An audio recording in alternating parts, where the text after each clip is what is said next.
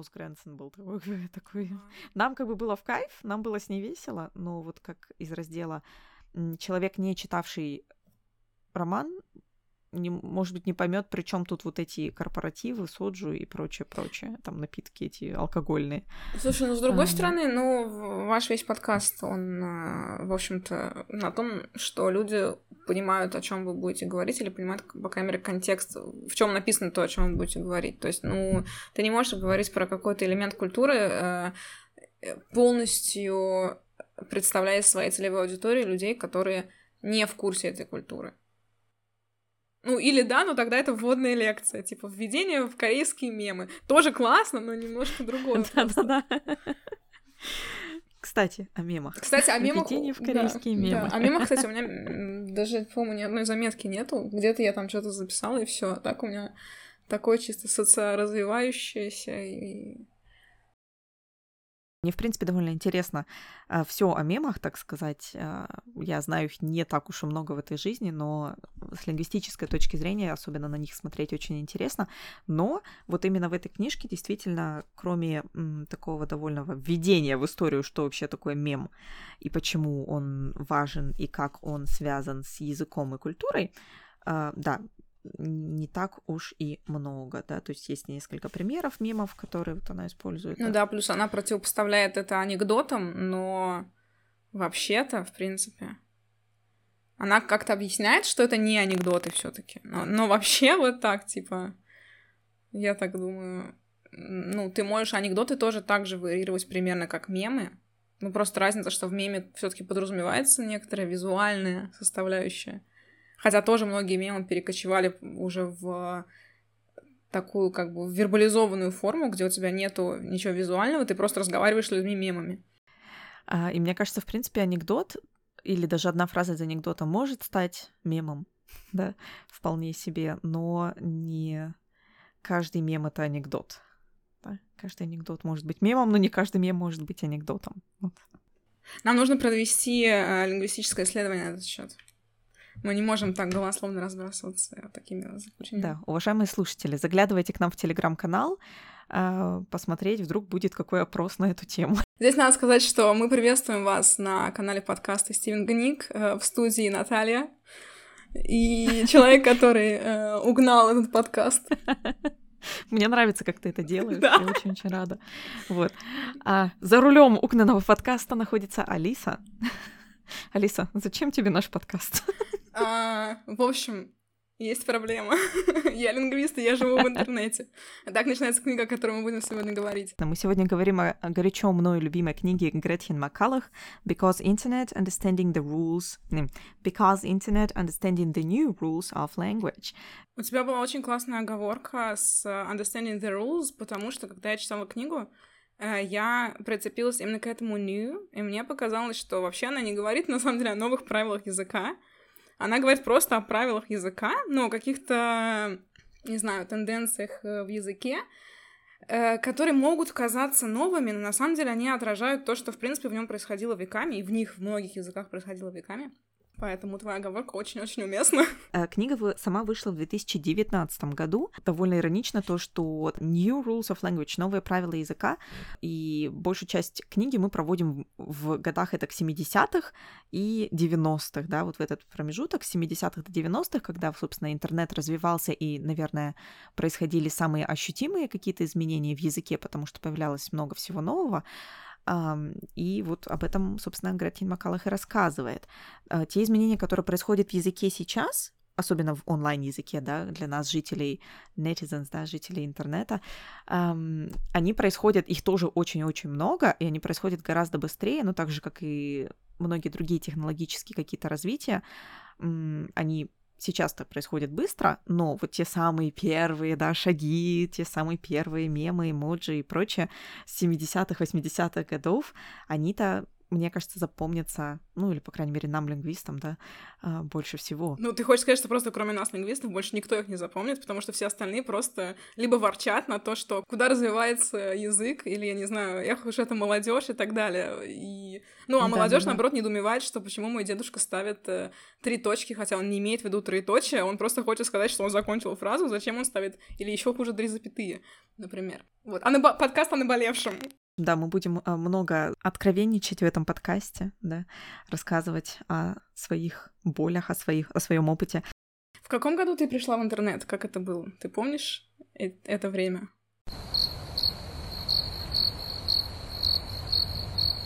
Я пришла в интернет, мне кажется, довольно поздно относительно многих моих э, сверстников. М-м, боже мой, это было, когда ВКонтакте уже, в общем-то, был довольно популярен. Причем зарегистрировала меня одна моя подруга. Рита, привет. Спасибо тебе большое. она зарегистрировала, она сделала мне мой первый имейл, потому что я примерно... У меня был компьютер, но я примерно не знала ничего, что можно делать онлайн. Но это был, наверное, год 2007-2008. А, ну круто. То есть ты из э, второй волны, прям так по классике, из э, full internet people, то есть ты прям это... Пол, полный интернетный народ. Да, причем я еще как раз помню очень хорошо вот те моменты, когда нужно было ждать, пока мама закончит разговор по телефону, чтобы подключиться к интернету, почитать какую-нибудь мангу, когда mm-hmm. страничка грузится 10 минут, по чуть-чуть вот так открывая, да, такой саспенс просто самый невероятный, да, да, да, по чуть-чуть открывая картинку, когда э, ты еще не можешь прочитать, что там, значит, какие слова там написаны, что говорят эти персонажи, но уже немножко видно, что же происходит на странице. Но это стимулирует воображение. Да, никогда не забуду. Мне кажется, в этом что-то даже есть, какой-то такой особый опыт. Вот. У тебя был ICQ? ICQ, у меня была ICQ, да, очень недолго, потому что здесь происходит небольшая проблема меня, Э, в интернете, потому что я, в принципе, интроверт. Я не общаюсь с людьми, если э, в этой интеракции нет какой-то потребности, да, то есть для вас или для нас, грубо говоря. Вот э, очень-очень редко вас в других случаях. Например, конечно, причиной такой интеракции может быть просто обменяться мемасиком, да, э, но, в общем и целом, ICQ как-то было, но очень невнятно в моей жизни. Как это было у тебя? Ты помнишь свой первый интернет-раз? Я, пом... я помню свой первый интернет. А, было, на самом деле, похоже на, на твой. А, то есть а, меня притащили в... Вот, вот было ЖЖ, а был еще лайф интернет. Вот меня притащили в лайф интернет одноклассники. Причем тащили долго. Вот, я, я очень не это, я такая бабулечка, э, это самое технологическое, поэтому я сопротивлялась уже тогда, когда еще не была бабулечкой. А, и, ну, ну, меня дотащили через сколько-то месяцев до, до лайф интернета. А, и у меня была ICQ, у меня появился email, чтобы выйти на лайф интернет. То есть, в принципе, сейчас бы он, наверное, был уже не нужен, вот. Но сейчас я живу в Германии, поэтому без имейла я никто. Хорошо, хоть факс не заставили покупать, да? Да. Но это мы еще посмотрим. Я еще не так долго живу в Германии. ICQ, да, но тоже очень долго меня дотащили, в итоге вытащили. И достаточно долго она у меня сохранялась до того, как появился скайп. Вот. Я прям помню в этих вот дневничках всякие визуалы, там, сделать фон себе, какого, какого цвета будет шрифт, какого цвета будет ссылка, по которой ты уже проходила, новая ссылка, какого цвета будет и так далее. Вот, и все все время добавляли себе вот эти блестящие картиночки, гифки и прочее-прочее, и у всех были блестящие аватарки. У меня не было, я была наоборот такая-то. У меня, знаешь, был желтого цвета состарившейся бумаги фон, и на нем коричневый такой шрифт, и курсив. Ага. И я писала без заглавных букв. Ага. Мне кажется, это немножко осталось и сейчас в названии твоего YouTube-канала, да? В том числе. Это осталось везде, где, где, где могло. Да, кстати, наш уважаемый слушатель, YouTube-канал называется «Дневник нечисти». Если вы можете это выговорить и не, э, не запнуться, то это уже хорошо, потому что это оказалось не самое удачное для произношения э, название. Ну, как бы то ни было. Э, да, я презираю заглавные буквы еще с тех... Уже. Еще с тех пор, уже с тех пор, не знаю. Не, я не презираю их, я просто... Ну, тогда это было просто, типа, клево. Вот. И в книге Because Internet, если вы будете ее читать, вы прочитаете, что когда-то отсутствие заглавных букв отдавало пассивной агрессии, а потом с 2016-го стало меньше отдавать. И это как раз тот год, когда я приджойнилась. Я думаю, что это не совпадение. Вот. А потом опять стало отдавать пассивной агрессии. Я вот не знаю, вот ты когда читаешь текст без капитализации, без капитализации, ну, без заглавных букв, тебе как вообще? У меня лично с этим нет проблем. Меня это, наоборот, отсылает к определенным э, модернистским, постмодернистским персонажам, как, например, Белл Хукс, имя которой, в принципе, пишется без заглавных букв.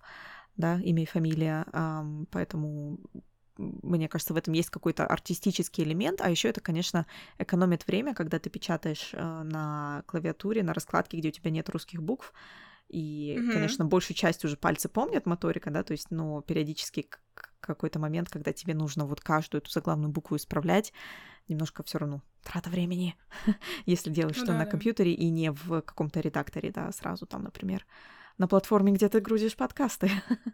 Например, да, особенно если ты человек, который вместо того, чтобы написать там CH, э, пишешь цифру 4, чтобы обозначить че, но ты точно не хочешь еще тратить время на заглавные, если только, например, твой, ну даже, допустим, телефон, какая-нибудь Nokia, которую нельзя было убить, сама не исправляет на заглавные после точки, но у меня вот именно с этим, понимаешь, некоторый конфликт. Э, я как-то пришла к выводу, что если у тебя есть точка в предложении, то тебе заглавную букву ставить не надо.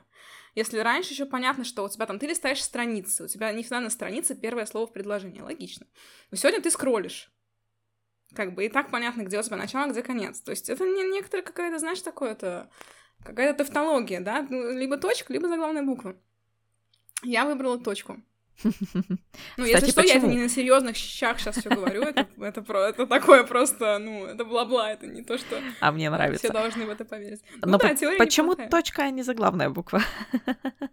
Вот это вопрос. Мне кажется, что точка более финальная, могу ли я так сказать?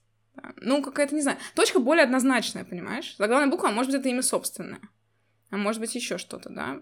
Вот у меня, собственно, кстати, я как-то оставила заглавные, потому что во-первых, человек может обидеться. Вот напишу я, например, Стивен Книг с маленькой буквой, вы возьмете и обидитесь все, и не будете больше со мной дружить. А во-вторых, э, ну просто, чтобы читателю было понятно. Если там стоит точка, то понятно, что дальше новое предложение. А если там не стоит точка за главной буквы, то можно не понять, что мы имеем в виду. Благодаря Гретхен Макалах я как раз и узнала о том, что точки запятые, они произошли эм, как раз из вот этой потребности в письме указывать паузы когда вдых, вдыхать, когда нужно вдохнуть при пении. То есть это, грубо говоря, из еще, скажем так, условно, древних времен, когда на, нужно было в тексте указать певцу, где паузы делать, где можно вдохнуть, или там актеру, да, где можно вдохнуть, где можно вдохнуть побольше, а где надо быстренько вдохнуть и продолжать. Я вообще скажу, что я во многом благодарна этой книге именно как э, такой, знаешь, исторической работе, что ты можешь посмотреть на разные вещи с перспективы, которой у тебя никогда не было. Потому что, ну вот ты залогинилась в своем условном шест, там, шестом или седьмом году в ВКонтакте или в Life Internet или куда бы то ни было, и, в принципе, это все, что ты знаешь об интернете, да. Ну, допустим, ты еще там видела, если у тебя как-то родители или какие-нибудь братья и сестры где-то по-другому как-то в этом интернете реализовались, то ты что-то могла наблюдать.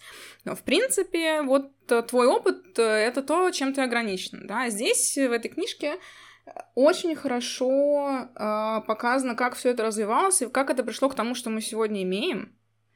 Вот, если кто-то хочет все-таки прослушать про книжку, а не про то, как мы пользуемся интернетом, или пользовались им и, и вели себя в нем многие годы тому назад, вот, то это вообще прям но мне кажется, очень классное введение в сразу много вещей. Это и... Во-первых, это науч-поп, а не докторская работа, то есть она написана нормально. Как бы ее можно прочитать простому смертному человеку и не, не бросить на там, я не знаю, первых двух страницах. Во-вторых, она э, классно вводит э, в курс дела на примере языка интернета, но показывает намного больше при этом. Она показывает, в принципе, и лингвистику, чем занимаются лингвисты, какими, какие у них есть инструменты, и показывает, как работает язык, и в том числе а, в связку языка и его взаимодействие с социализацией да, человека. То есть прям очень-очень-очень классный вводный текст в язык и лингвистику, плюс со своими акцентами на язык в интернете. И я бы даже сказала, что это не просто хорошая книга, а это замечательная книга. Стиль Гретхен Макалах э, так захватывает. То есть она шутит постоянно вот в том стиле, в котором очень люблю шутить я. Знаешь, посреди фразы внезапно в скобочках добавлять еще какую-то шутейку, которая может быть и не всем смешна, как э, я вижу по комментариям у нас, например, на Apple. Друзья, не волнуйтесь, мы видим и слышим вас всех. Спасибо за ваши комментарии. Друзья, мы любим ваши комментарии. Пишите больше комментариев подкасту Стивен Книг. Не забудьте, что у них тоже есть YouTube-канал, и там тоже можно писать комментарии, а также на всех подкастных платформах, а, в Телеграме и А, ну, по поищите, короче, просто погуглите Стивен Книг, вы найдете, где они есть, пишите там комментарий. Да, они все равно поднимают нас в каких-то рейтингах, надеюсь, и алгоритмах. Вот, к слову, о интернетных людях, да, какое поколение. А Гратин Макалах а, пытается как-то какой-то порядок внести вот в это восприятие разными поколениями интернета и, в частности, языка, которым мы там пользуемся. И очередной бесценный аспект этой книги в том, что она проводит параллели с тем, как менялся язык, например, когда появился телеграф как менялся наш язык, когда э, появились газеты. Ну, тут, кстати, мне кажется, она даже отсылала где-то к Бенедикту Андерсону, да, его знаменитой работе, которая, в принципе, эм, говорит о том, как современное национальное самосознание сформировалось именно благодаря, ну, в общем-то, э, печатному станку, газетам и распространению информации вот таким вот быстрым способом. Ну и, конечно, без языка, без каких-то сплошных вот деталей, анекдотов э, никуда, как, например, как, например, появилась э, вот эта знаменитая poo эмоджи, да, эмоджи какашка, mm. э, что она означает, э, или, например, еще более какие-то другие символичные вещи, которые имеют скрытый в кавычках смысл, который знают все, э, но мы используем их эфемистически, как, например, эмоджи персика или баклажана, mm-hmm. э, да, как э, вообще менялся наш язык, и почему, например, я теперь не могу спокойно в имейле своим студентам поставить только точки после каждого предложения. Обо всем об этом она как раз и рассказывает. И, а, в принципе, это довольно-таки объемная получается книжечка с порядочным таким списком литературы в конце, что я всегда очень люблю и ценю. Но при этом, а, как Алиста и сказала, это абсолютно прекрасно читается с юмором и ты понимаешь, почему это интересно, почему это важно, и где ты сама используешь это реально в жизни. Как вот, вот, вот что это реально мы живем, э, вот этими самыми новыми правилами языка. Да, да. То есть, во-первых, если вам кажется, что интернет испортил коммуникацию между людьми, то э, хорошая новость не интернет, как бы она портилась на протяжении всего развития человечества, пока мы обрастали технологиями. Вот, э, все становилось только хуже и хуже, и будет еще хуже, как бы возрадуемся. А, вот. А насчет эмоджи, кстати, а, у меня, пока я читала эту книгу, постоянно просто э, терзала мысль о том, насколько то, что э, Макалах в ней приводит, насколько это применимо к другим языкам, насколько то же самое прослеживается в других языках, и там она будет посвящать этому время чуть, чуть позже в книге, э, некоторое страничное время. Но вот в частности про эмоджи, например, их абсолютная, на самом деле, не универсальность просто поразительна. Э, у меня был разговор с друзьями там где-то полгода назад о том, что мы практически в русскоязычном э, как бы сообществе не понимаем эмоджи вот со сложными так руками вот в жесте такого моления. То есть не, не очень понятно, как бы это что? Это молитва или это спасибо или пожалуйста? Что это, да? Э, то же самое, например, когда мы ставим эмоджи огонь, для нас это положительная реакция на что-то, это может совершенно по-другому по-другому читаться носителем другого языка. И таким образом, как минимум, эмоджи не являются такими интеркультурными, да, они должны заново интерпретироваться в каждой отдельной культуре. Ну, там есть палец вверх, окей. Но точно так же, как есть, я не знаю, э, кивок головы или мотание головой, которые в разных культурах означают разные вещи, то же самое, в принципе, и с эмоджи. Это прям вот такой реальный жест, который надо интерпретировать заново в каждой языковой культуре. И мне кажется, логичным продолжением является, может быть, все-таки чуть более универсальный элемент мемов, потому что мемы, благодаря, опять же, вот этому единому какому-то более-менее эм, онлайн-пространству, э, because internet, да, э, более универсальные и распознаваемы всеми, да, и с другой стороны, эмоджи, э, да, мы можем их комбинировать, чтобы создать определенный какой-то послание, да, определенный какой-то смысл придать сообщению, но мы также можем и, в общем-то, менять мемы. И, в принципе, сама суть мема в том, что он изменяем. Да? Это не просто я цитирую что-то, я не просто вставляю какую-то картинку, эм, ни, ничего в ней не изменяя, чтобы передать какую-то новую суть или как-то, наоборот, добавить очередной пример в копилку вот этих э, определенных значений мема.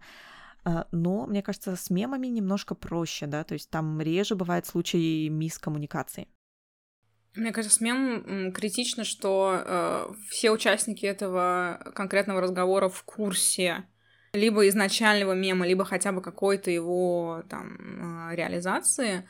А, потому что иначе ты просто попадаешь просто мимо на сто процентов, и это, это не будет автоматически смешно или автоматически понятно, если человек не находится в контексте.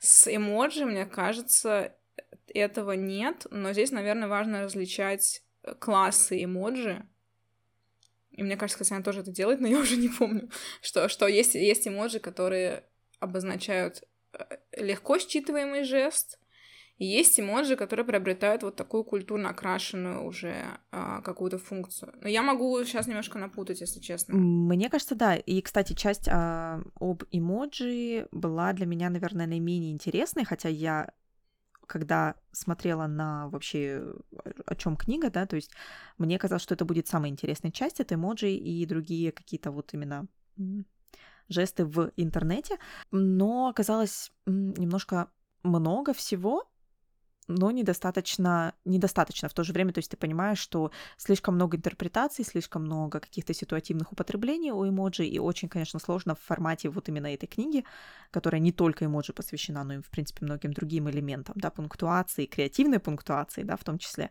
э, мемам и так далее, э, и вообще истории развития интернета, очень э, сложно было вложить все, как бы я не ставлю это в вину этой книги, но для меня это был наименее, может быть, в итоге интересная часть книги. У меня есть замечательный пример как раз-таки вот этой неправильной интерпретации и неправильного использования, которым я сама грешу. Это замечательные три обезьянки. А, я mm-hmm. не вижу зла, не слышу зла, не говорю зла, наверное, да, которые я использую в исключительно мартышка, которая закрывает рот, это вот такой шок, okay. контент, удивление, что прям надо вот, вот знаешь, когда закрываешь так от удивления закрываешь рот э, ладонью. Э, мартышка, которая закрывает глаза, это для меня просто фейспалм. Это когда я что-то... Подожди, но есть же фейспалм. Есть фейспалм, но я никогда не использую его, очень-очень редко, потому что в первую очередь, мне кажется, вот эта мартышка больше отражает э, мое ощущение в тот момент, когда мне нужен фейспалм. Понятно, она, она более хэштег relatable. Да, и, соответственно, та мартышка, которая я не слышу зла, которая закрывает ушки, эм, она хватается за голову. То есть это абсолютно не то, что закладывалось изначально вот в, эту, в, этой, в эти фигурки. Совершенно неконвенциональное использование эмоджи. Дорогие друзья, э, если вы всегда хотели узнать, то вот теперь у вас есть расшифровка эмоджи и их использования. Конкретно Натальи. То есть про все остальные головы Стивена трудно говорить, но конкретно Наталья пользуется ими вот так. Вот, если вы всегда хотели знать, но стеснялись спросить, то этот выпуск для вас. А, ты сказала, что тебе ее а, часть об эмоджи показалась несколько более скучной, чем часть про, например, пунктуацию. У меня есть версия, что эмоджи более однозначные, пунктуация позволяет тебе пред, больше предполагать и предпринимать больше трактовок, и поэтому пунктуация более креативная, чем эмоджи, и про нее можно много, больше всего сказать. Плюс у нее как бы история дольше, mm-hmm. да, и у нее параллельно есть несколько использований. У эмоджи, мне кажется, очень вряд ли, но пунктуацию ты можешь использовать как пунктуацию, ты можешь использовать ее как, как смайлик, то есть как вот э, эмотикон или как, э, господи, камоджи это называлось mm-hmm. у... Э, в... в японском. Кажется, да-да-да, в японском. Вот. Э, плюс ты можешь использовать пунктуацию просто, чтобы сделать красивый блок. Господи, это тоже из... Ну, это уже не 2006, чуть-чуть там позже, я не знаю, 2000 какой-нибудь... Э, 15-19, когда все украшали свои посты вот этими, я не знаю, тильдами. Был такой жуткий абьюз тильды, э, звездочки и точки, и все это вот в перемешку. То есть пунктуация за счет своей лаконичности, она несколько более разнообразна по функциям. Да, помните, друзья, дорогие слушатели, те моменты, когда все э, пунктуационными знаками розочки в статусах рисовали, вот, вот это вот, вот все крылышки, звездочки. Ах, были времена. Ну, слушай, еще были времена, э, ну, как бы, я не знаю, это, это, наверное, чуть менее общий опыт, чем всякие ВКонтакте и там ЖЖ. Ну, например, у меня был опыт а, общения и дружбы на а, сайте, который строился на основе форумов, но эти форумы, м, как бы, их, их смысл был крутиться вокруг аватарок, там, украшения аватарок и вот там pet adoption, то есть ты растишь какого-то своего покемончика и так далее. Вот, и там, вот в этих форумах, там реально все придумывали себе форматы поста, чтобы сначала была какая-то шапка, именно пунктуация это все делалось, потому что у тебя не было возможности туда поставить картинку, например. Ну, или была, mm. но тем не менее. И ты исключительно за счет цветов и этих символов придавала индивидуальность своим постам. Это был прям, знаешь, такая, прям signature look такой у тебя был. Вот, что тоже как бы круто, да, тоже mm-hmm. часть, часть культуры. Мы, мне кажется, немножко прошли это. Но с другой стороны, когда ты форматируешь посты в какой-нибудь соцсети, где у тебя нет возможности добавить картиночку, потому что одна картиночка там уже есть и больше нельзя, Uh-huh. Вот, то вот внутрь поста ты, конечно, добавляешь все эти звездочки, тильдочки, там, тире, дефисы и прочие треугольники. Абсолютно. То есть свобода самовыражения как бы ничем не ограничена, кроме, ну, количество да, пунктуационных знаков, которые у нас есть в этом мире. Да, глава, кстати, про пунктуацию была очень интересная. Да, ты затронула проблему восклицательных знаков в деловых сообщениях, как знак искренности и теплоты, по-моему, она это характеризует. И даже приводит примеры, когда иногда нужно поставить три восклицательных знака, и у нее есть прогноз, что это очень недолговечный э, инструмент. И, скорее всего, с ним будет то же самое, что случилось с LOL которая, которая LOL, которая от реального громкого смеха превратилась просто в типа ну такое хм. средненькая степень развлеченности. Да, смешок вот, такой. Хм. Да-да-да, такой, да. М-м, прикольно. Вот, этого, этого примерно мы ждем от трех восклицательных знаков в ближайшем будущем. О, я просто уже вижу тот момент, как я устареваю со своими тремя восклицательными знаками. А ты прям три сейчас ставишь, да?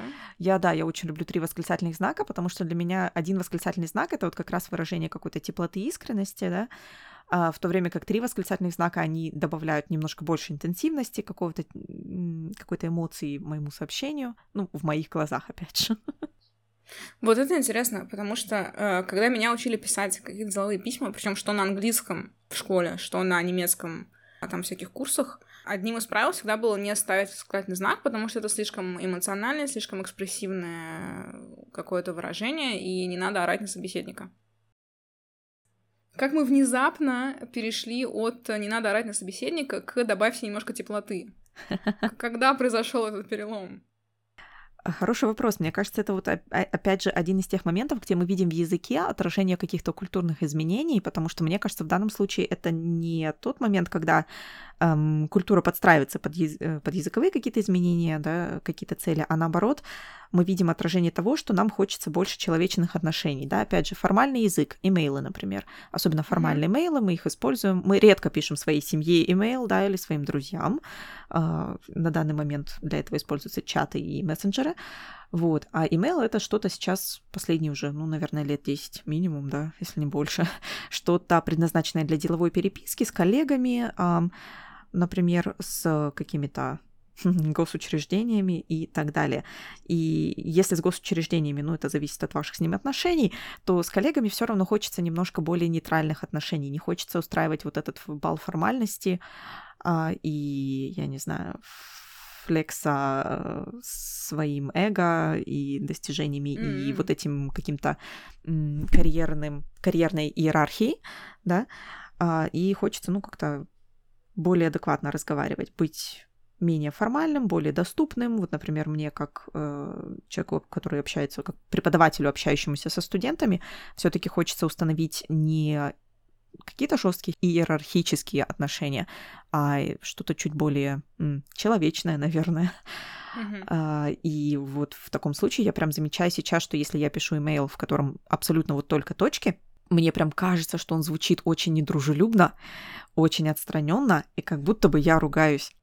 Ну да, как было у Макалах Eyes, Eyes Hearted Witch, что-то там такое. Да-да-да. Слушай, я должна сказать, что книга помогла мне стать терпимее и толерантнее к людям, потому что э, я не знала, что вот эта э, манера некоторых некоторого поколения пользователей интернета ставить, э, например, несколько запятых подряд э, или несколько там точек не имея в виду, что они обрывают мысль, или несколько восклицательных знаков подряд, не имея в виду, что они орут, или наоборот, это какую-то отдельную теплоту выражают. Я вообще себе не представляла, с чем это связано. Вот. И благодаря этой книге я узнала, что это было распространено еще во времена, я не знаю, Джорджа Харрисона и почтовых открыток. Я не знаю, это, наверное, подкаст, это, наверное, выпуск подкаста, в котором не надо говорить, что а вот теперь поставьте на паузу, прочитайте книгу и вернитесь к нам, когда вы уже прочитаете, потому что здесь как бы... То есть я могу этот момент, наверное, тоже расписать, но если вы прочитаете эту книгу, вы на самом деле поймете, почему люди так делают, и вас тоже перестанет это раздражать. Меня перестало. Вот. И оказывается, что ну, просто чем больше знаков препинания, тем финальнее их значение. То есть, если ты поставил одну точку, ты немножко закончил мысль. Если ты поставил три точки, ты совсем закончил мысль. Мне вообще не приходило это в голову. Вот насколько чтение развивает толерантность. И, в принципе, даже наличие э, точек э, в сообщении, вот как мы и сказали, если у вас нет стоит только точка, нет восклицательного знака, то звучит это все уже немножко даже агрессивно в настоящий момент времени. Да, 5 и 5 августа 2023 года.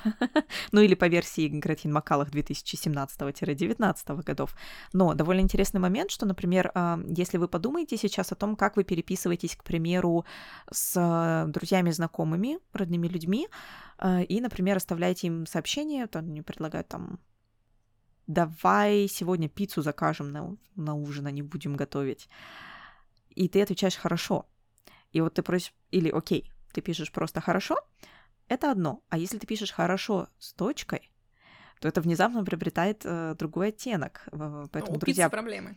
Да, у пиццы проблемы. Я предлагаю вам попробовать это, опробовать на своих друзьях и, э, и родных и окружающих, проверить, спросить, если бы я тебе так написал, что бы ты подумал, да? У многих людей, э, которых я, в принципе, знаю, и также Гратин Макалах, э, отмечать, что для многих пользователей соцсетей, которые, в принципе, участвовали в каких-то опросах, эм, эта точка звучит как «О, что-то не так». Мой собеседник в плохом настроении, я что-то сказал не так, в чем проблема? Давай разбираться там. И, и, ну, или ты уходишь в штопор тревожности э, и начинаешь фантазировать, почему собеседник на тебя зол, раздражен, что ты сказал не так. Ну, вы знаете всю эту историю. Ну, здесь я должна выступить, на самом деле, с контрпримером. Ну, иначе это не было бы легитимным исследованием, если бы там было стопроцентно всегда один и тот же показатель. Вот, э, у меня есть подруга, которая заканчивает все свои сообщения точками, как бы она ставит безупречную пунктуацию. И я не замечала этого ровно до того момента, пока я не сказала, слушай, а прикинь, с точкой-то это пассивная агрессия. Она такая, я всю жизнь с точками пишу. То есть мне вообще не мешало это, мне вообще даже, даже мой глаз не вылавливал эти точки. Вот, и это, ну, некоторое такое, знаешь, э, гвоздь в крышку теории о пассивной агрессии без точек.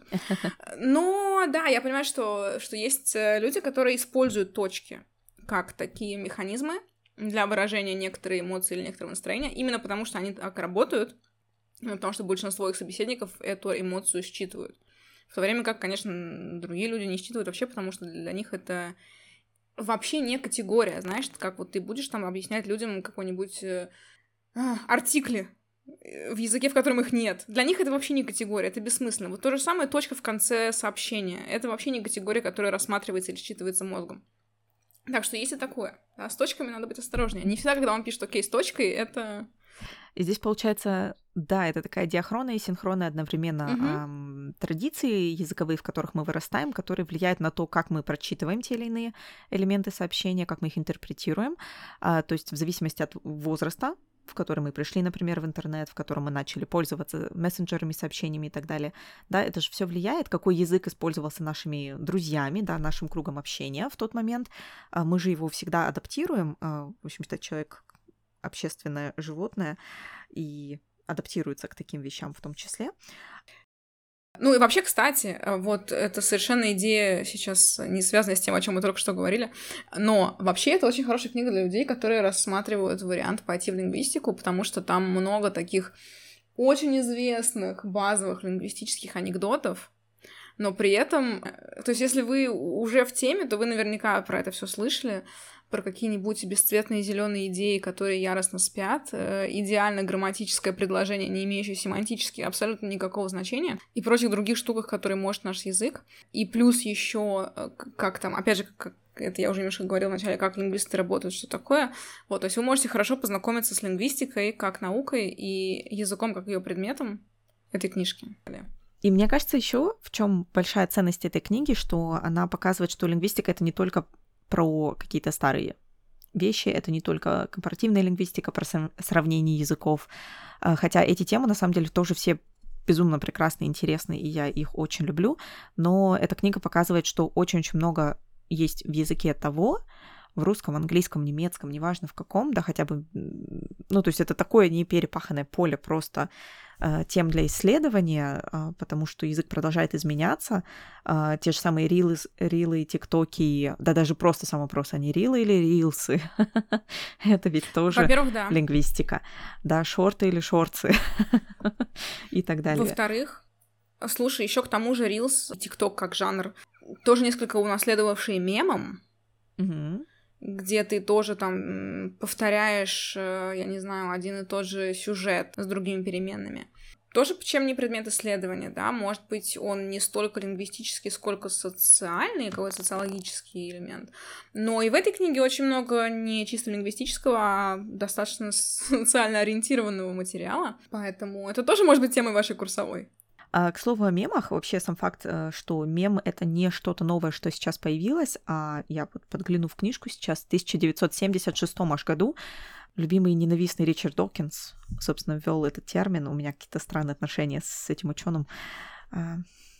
Я благодарна ему за все, что он сделал, так сказать, но каждый раз, когда я пытаюсь читать Докинза, это плохо заканчивается. Вот, друзья, это один из недостатков профессии лингвиста. У вас будут странные, сложные отношения с людьми, которые не знают о вашем существовании. Это будет не ваш любимый блогер, например, Наталья из подкаста Стивен Книг, а какой-нибудь э, пожилой мужчина. Да, которому вот абсолютно без разницы, а я страдаю. Да. А у меня такие отношения с ним, а ему а, да. не в курсе. Хочу сказать, хэштег драма. Придерживаясь стиля Гретхен Макалуха в ее книге, да, о важности хэштегов. Хэштег драма queen. А, но вернемся к а, вопросу о мемах, да. А, мем как таковой тоже не новое изобретение, хотя сейчас мем — это настолько обиходный какой-то термин, который мы используем просто все, примерно, хотим мы этого или нет, понимаем ли мы или нет, что такое мем и какой он бывает, а, и зачем вообще он нам в этой жизни. А, но э, мне кажется, абсолютно также интересно рассматривать мемы текстуальные, да, потому что даже те же визуальные мемы, как видео какие-то, видеоряд какой-то, они все равно включают в себя текстовую составляющую очень часто, а, и было бы интересно посмотреть, да, какого рода как вообще язык в таком случае функционирует, какая грамматика предпочитается и mm-hmm. так далее. Но это, опять же, э, из раздела вот того интересного, что наварил горшочек под названием Because Internet Греткин Маккалах. Да-да-да, ну там много таких вещей вообще. И, может быть, снова закруглиться хотелось бы в сторону того, что ты сейчас сказала по поводу того, что эм, в этой книге очень много не только о языке, но и, в принципе, о культуре, об изменениях, которые происходят в общении между людьми в социуме. А, там была очень классная тема про сильные и слабые социальные связи и про то, как они влияют в том числе на развитие языка. Э, она приводит пример эм, изменения произношения конкретного слова в конкретном городе. И о деталях вы узнаете, если прочитаете эту книгу. Э, но эм, там э, получилась такая тема, что в какой-то момент люди в этом городе э, начали произносить слово по-другому, с другой гласной, с э, немножко другой, другим вариантом гласной. Э, и когда ученые стали заниматься тем, с чем связано это произношение, первое, что они выяснили, что, во-первых, это произношение в город принесла группа женщин, и второе, что они выяснили, они провели детективное расследование и обнаружили, что все эти женщины работали в одном супермаркете который был за пределами города. Таким образом, работая в этом супермаркете, они имели возможность контактировать с людьми, которые говорили по-другому, не так, как говорили в их городе, а говорили по-другому, произносили как бы это слово и другие слова иначе. Uh, устаканилось у них это произношение, как бы устоялось у них это произношение, потому что их было тоже несколько женщин, и они между собой обменивались примерно тем же самым. Потом они, как уже такая стабильная группа, принесли это в свой город, и там тоже начали говорить по-новому. Что мы из этого учим? что, конечно, нам важны сильные социальные связи, потому что они укрепляют в нас лучшее вот. И нам очень важно, чтобы рядом были люди, которые уже такие же, как мы, но при этом нам очень важны слабые социальные связи, потому что иначе мы навсегда останемся такими, как мы уже есть, никогда не поменяемся, ничему новому не научимся и вообще. Вот, так что, друзья, если с вами есть кто-то, кто вам дорог, то идите обнимите его, вот, но не забывайте о том, что вам нужен еще большой мир, и вам нужно слушать разных людей и говорить с разными людьми, и вообще учиться у них разным вещам. Такая была сейчас такая дидактическая нотка в а, эфире. А, но, а мне кажется, она даже немножко такая сентиментальная. И я бы хотела сделать здесь небольшую отсылку к нашему выпуску о книге, наверное, даже сразу двум книгам, к двум книгам Аманды Мантел лингвистки, которая тоже пишет в таком популярном научном стиле, чуть больше популярном, чем научном, наверное, потому что она тоже рассказывает очень много каких-то исторических э, бэкграундов, очень много анекдотов. Но в двух своих книгах Word Slut и Cultish эм, которая, кстати, тоже уже вышла на русском, ее можно послушать в аудиоформате или почитать. А, в обеих этих книгах она рассказывает о двух очень важных вещах. А, что, во-первых, язык меняют молодые женщины. А, и не только потому, что они работают в том супермаркете, в котором они наслушались каких-то слов, а потому что молодые женщины они потом воспитывают детей. и они воспитывают ну детей и, и учат их говорить так, как говорят они. А, и хотим мы этого или нет, но каждое поколение вот так и будет происходить, а, эти языковые изменения будут происходить, что молодые женщины будут учить а, детей говорить так, и это будет становиться распространенной, широко распространенной, может быть, даже нормой, да, употребления тех или иных произношений, тех или иных слов, той или иной грамматики в любом языке, да, то есть не, несмотря на то, что хотят, не хотят, пытаются насадить какие-то пуристы языковые, э, язык будет изменяться именно таким образом. Вот так мы пришли к нехитрой мысли о том, что женщина двигательница прогресса. Абсолютно, да. И, например, э, в английском языке тоже есть очень много критики к вот этому Valley Girl pronunciation, э, калифорнийскому способу, в общем-то, произношения очень многих гласных, который сейчас очень многим режет слух.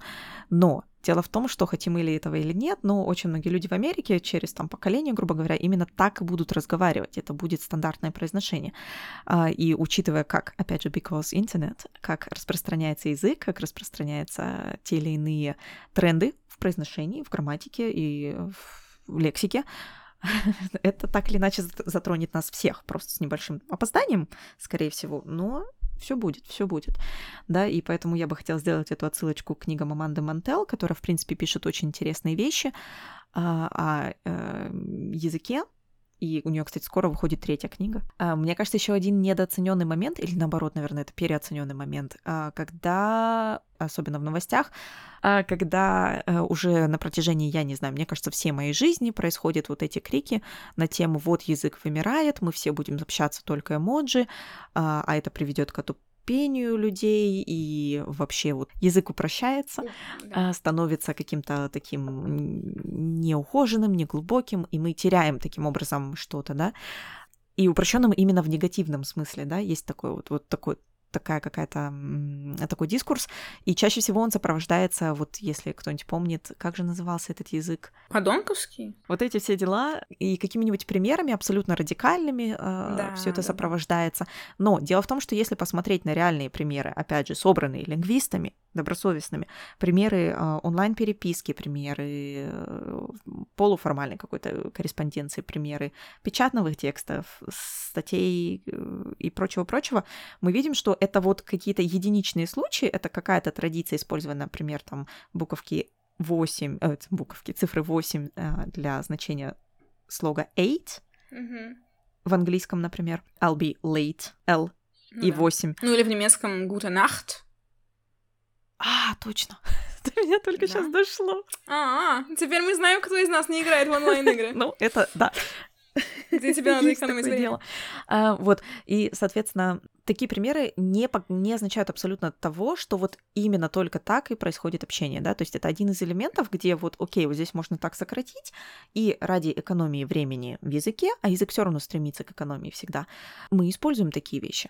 Но это не значит, что мы теперь навсегда будем общаться только эмоджи, что мы потеряем там глубокий великий язык или что-нибудь такое. Вот здесь, мне кажется, очень часто медиа перебарщивают, цепляясь за такие примеры. Меня, например, очень сильно раздражают рилы, шорты и вот тиктоки и прочее, в которых э, высмеивают э, поколение Z, когда они mm-hmm. говорят какую-нибудь глупость. Э, ну, как, в общем-то, это, опять же, не новый жанр, э, сделать да, 50 да, видео с разными людьми, а потом наре- сделать нарезку из пяти, которые говорят какую-то глупость, и сказать, вот там, например, все американцы не знают, где находится Германия на карте Европы, там, так далее. Mm-hmm. Да, всем нам знакомая уже тематика, и мне кажется абсолютно каким-то непривлекательным, когда подобные э, стереотипы приписываются целому поколению. А, потому что, ну... Ну, может быть... Mm-hmm. Да, а, может быть, э, людям, которые а, как раз э, имеют такие взгляды, то есть которым искренне кажется, они искренне переживают за язык, и им искренне кажется, что вот в датском королевстве что-то там не то, и наша молодежь, она портит язык, и вообще это не самое. Может быть, им как раз будет интересно прочитать книгу Макалах, потому что она приводит там в том числе исследования, которые показывают, что те же подростки, которые говорят вот этими сокращениями, пишут, переписываются вот этими сокращениями, которые заменяют буквы на цифры просто ради прикола и вообще делают все что угодно, они совершенно спокойно владеют высоким языком. Ну, там, конечно, это все на примере английского, но я, например, знаю это на примере своего поколения, где ты можешь с одними людьми переписываться именно вот этими сокращениями и вообще не выходить из этих сокращений. При этом с другими людьми ты переписываешься совершенно стандартным классическим русским языком, которым могли бы позавидовать очень многие, да, могли бы. А, при этом то же самое а, совершенно нельзя сказать о других поколениях, которые как раз-таки перейти на более молодежный уровень не могут. Ну, я говорю более молодежный а, очень абстрактно, но тем не менее. Э, есть исследования, которые показывают, что молодежь владеет большим количеством регистров и переключается свободно между большим количеством регистров языка, чем люди, которые, может быть, потому что они пришли в интернет в более позднем возрасте, может быть, по другим причинам, но люди, которые считают, что они владеют стандартным языком и не могут переключиться на другой. Таким образом, мы, в принципе, ставим а, там тем же подросткам в вину то, что на самом деле можно было бы нам поставить вину. Это, это мы не можем всего того, чего могут они, а не наоборот. Они вполне спокойно могут все то же самое, что и мы можем.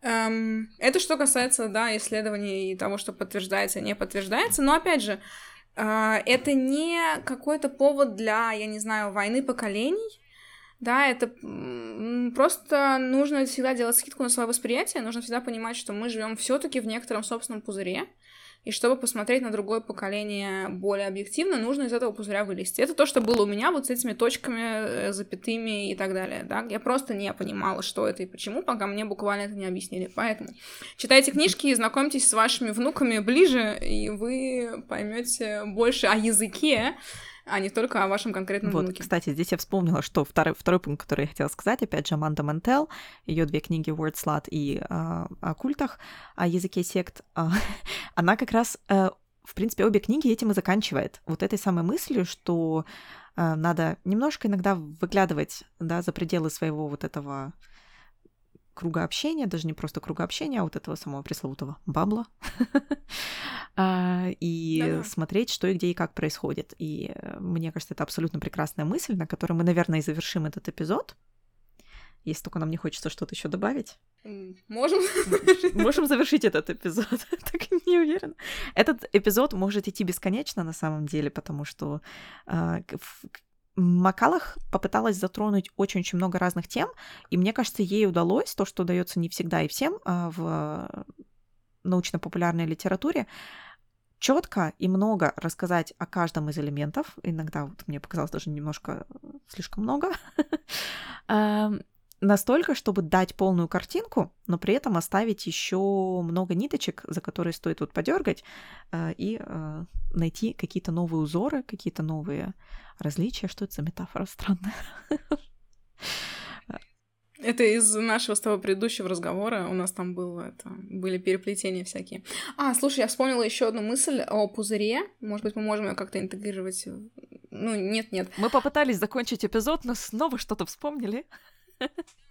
Да, ну потому что эпизод был угнан, поэтому нормальные правила Стивена книг не работают в этом эпизоде, приходится выкручиваться, да.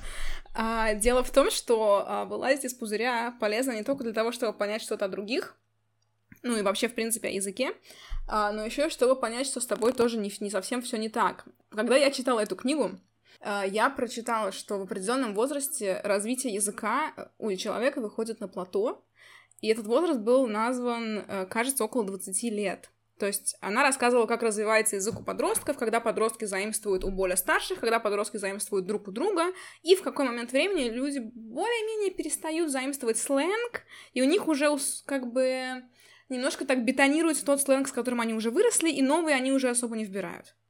И этот возраст она обозначила 20 годами. Э, то есть вот в это, в это время примерно ты выходишь на плато. Я вышла в это время однозначно на плато, но я думала, что это связано с тем, что я переехала в другую страну, и я э, как бы выдернула себя из культуры этого языка. А оказывается, что и это было возрастное. И мне с этим намного легче. Но мне кажется, в нашем с тобой случае это э, и то, и другое немножко сыграло роль. Мне иногда мама что-нибудь говорит, какие-то слова, и я понимаю, что мне надо пойти погуглить и как-то немножко вообще продвинуть свои знания русского, так сказать, потому что какие-то новые культурные вот э, словечки, я понимаю, что я просто уже... Хм, ну, я могу догадаться по контексту, но мне это немного ново. Вот, кстати, что еще вы узнаете в книге, это то, что такая вещь, как сарказм, э, ни, ни один из способов обозначить сарказм в тексте не прижился. Ни смайли, который должен был означать, что выражение не, не искреннее, а саркастическое, ни даже код, э, да, BBC, э, господи, BB-код или э, HTML, э, ни один из способов как-то обозначить сарказм, что цветом, что чем еще не прижился. Угадайте, почему, друзья? Потому что это заложено в сарказме, что его нельзя никаким образом маркировать. Uh, вот. И да. Все это можно узнать, прочитав эту чудесную, небольшую, очень емкую, uh, действительно доступно написанную, uh, при этом очень, как бы, говорящую, говорящую с вами на одном уровне, но не, как бы, не знаю, умещающий при этом очень многое. Вот, как-то так. Книжку. Замечательная книжка, да, да. мне очень понравилась. В общем, короче, водитель из меня так себе, да, мы выяснили в этом, в этом, в этом выпуске, что раз уж ты угнала, то ты Не знаю, мне, мне, да, мне очень понравилось, мне, мне приятно сидеть на пассажирском сидении, смотреть в окно. Ну ты в курсе, что у меня нет прав, да? Ладно, если что. Ну, в общем, куда-нибудь мы да приедем, дорогие друзья. Э, мы надеемся, вам понравилась наша поездка. Спасибо, что вы воспользовались нашим сервисом. Оставляйте нам ваши лайки, а, только хорошие рейтинги и прочее. Ставьте лучшие эмоджи. Не ваши любимые, пожалуйста, а лучшие эмоджи, а то мало ли что у вас там любимые, мы, знаете, разных эмоджи повидали. Вот. Э, кстати, если у вас есть какие-то любимые мемы, я не знаю, может быть, тоже присылайте это, например, в чат Телеграма Стивен Книг, потому что это очень интересно. Э, я опять не даю закончить выпуск, но я недавно полезла смотреть свой любимый в детстве мем «Филологическая дева», который был очень смешной когда-то в бытность ВКонтакте, но где-то вот как раз, знаешь, когда я там поступала в универ, какой-нибудь девятый, там, десятый год и так далее, и просто по запросу Google картинков я не нашла вообще ничего смешного. Mm-hmm. Я так расстроилась. Вот, поэтому, друзья, если у вас еще сохранились какие-то смешные мемы из прошлого или из настоящего, что-нибудь про рыбов, про Наташу, я не знаю, вот, то присылайте нам обязательно. Ну, не нам, а им. Нам, нам. Мы, мы совместно оставим а, пост у нас в Телеграме. Вот. В общем, мы оставим все важные да. ссылки. Обязательно заглядывайте, пожалуйста, в описание к этому эпизоду. Заходите к нам в Телеграм, делитесь мемами нещадно. Я думаю, будет весело. А если кто-то хочет сделать из мемов стикер-пак специально для Стивена книг, то welcome. На этой, вот на этой теперь ноте мы опять попробуем завершить этот выпуск. Но на самом деле, дорогие друзья, вам может показаться, что это длинный выпуск. Вы просто не представляете, как происходят записи. Нет, знаете, что вы представите сейчас, как происходят записи наших а, разговоров о книгах, когда вы пройдете по ссылочке а, на наше замечательное обсуждение прекраснейшего, прекраснейшего фэнтези-романа а, «Зимнее серебро» Наоми Новик на YouTube, и вы примерно представите, что это могло быть и дольше. Ну, справедливости ради, то могло быть тоже дольше, давай так. Просто... После третьего часа. Просто есть некоторые ограничения. Да, просто есть некоторые физиологические ограничения человеческого тела. Ему нужно спать. Или кофе хотя бы. То есть, ну, как-то вот. Окей, друзья, спасибо за терпение. Э, вот, Наталья, спасибо, что позвала меня в ваш прекрасный подкаст. Это было чудесно. Это были лучшие часы в этом дне, точно. Аналогично. Спасибо тебе большое, Алиса, что ты пришла. И спасибо тем слушателям, кто дослушал до конца. И пока! Пока-пока!